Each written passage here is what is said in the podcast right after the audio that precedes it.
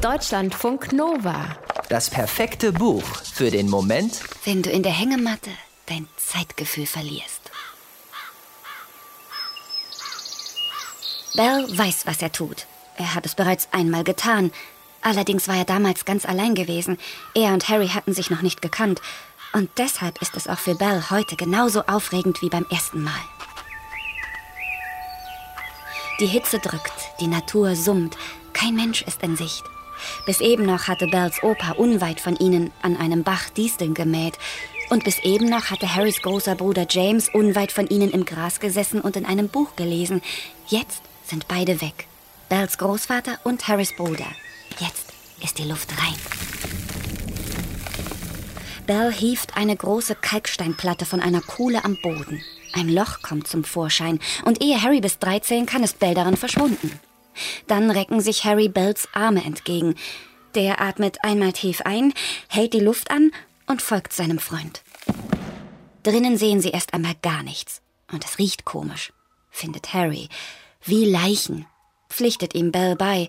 Weiter unten sei es schlimmer, bei den Güterwagen, aber bis dahin will Bell gar nicht gehen. Zu gefährlich, zu dunkel. Trotz Taschenlampe, die Bell mitgenommen hat und endlich einschaltet. Jetzt erkennt auch Harry, wo sie sind. In einem alten Stollen. Der führt in zwei Richtungen, jeweils ins Dunkel. Ziemlich gruselig. Als Bell mit der Lampe an die Decke leuchtet, glitzert es. Das muss Silber sein, ist er sich sicher. Und Harry glaubt ihm. Warum auch nicht? Bell kommt von hier und kennt viele Geschichten. Eine handelt davon, dass die Gegend komplett durchlöchert ist vom Bergbau von früher. Das ist bestimmt schon 50 Jahre her oder länger. Jedenfalls mega lang. Deshalb heißt die Gegend auch hohles Land. Und manchmal, manchmal kommt es heute noch zu Verschiebungen, erklärt Bell, weil der Boden aus Kalkstein ist und darum nicht sehr fest. Und dann reicht nur ein kleiner Schlag, irgendwas Unregelmäßiges und alles kommt ins Rutschen. Was war das? Natürlich kommt es zu einer Verschiebung. Und natürlich hängen Bell und Harry plötzlich in dem stillgelegten Stollen fest. Stunden vergehen, ein paar Tränen fließen. Irgendwann haben Bell und Harry Halsschmerzen vom Hilferufen und taube Hände vom Krachmachen mit einer alten Schaufel, die sie gefunden haben. Und natürlich werden die beiden Freunde auf den letzten Drücker gerettet. Vom Großvater, der mit mehreren Dorfbewohnern nach den Kindern gesucht hat.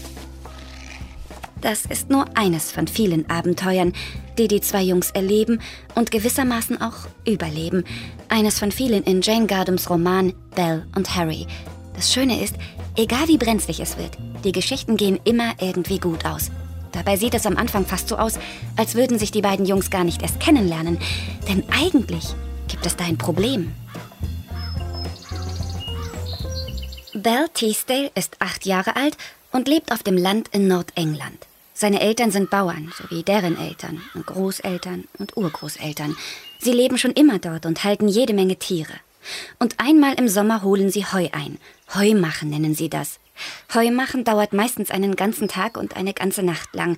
Wenn der Trecker kaputt geht, länger. Und so machen sie es auch in dem Sommer, in dem sie einen ungenutzten Teil ihrer Farm zum ersten Mal an Urlauber aus London verpachtet haben. So machen das inzwischen viele im Dorf. Das Geld ist knapp und die Batemans bezahlen für etwas Ruhe gern viel Geld.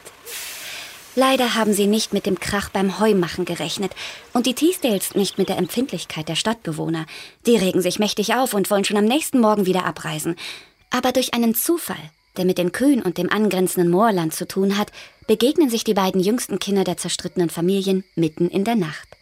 Der kleine Harry, vier Jahre alt, steht am Fenster seines Zimmers und weint. Bell stromert vorbei und erschrickt sich halb zu Tode. Als er erfährt, warum Harry weint, schmiedet Bell kurzerhand einen Plan. Bell kann nämlich super gut Pläne schmieden.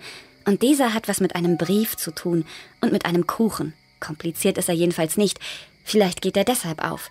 Die Batemans bleiben, der Streit ist vergessen und Belle und Harry werden die besten Freunde. Und in jedem Sommer, der nun folgt, erleben sie Abenteuer.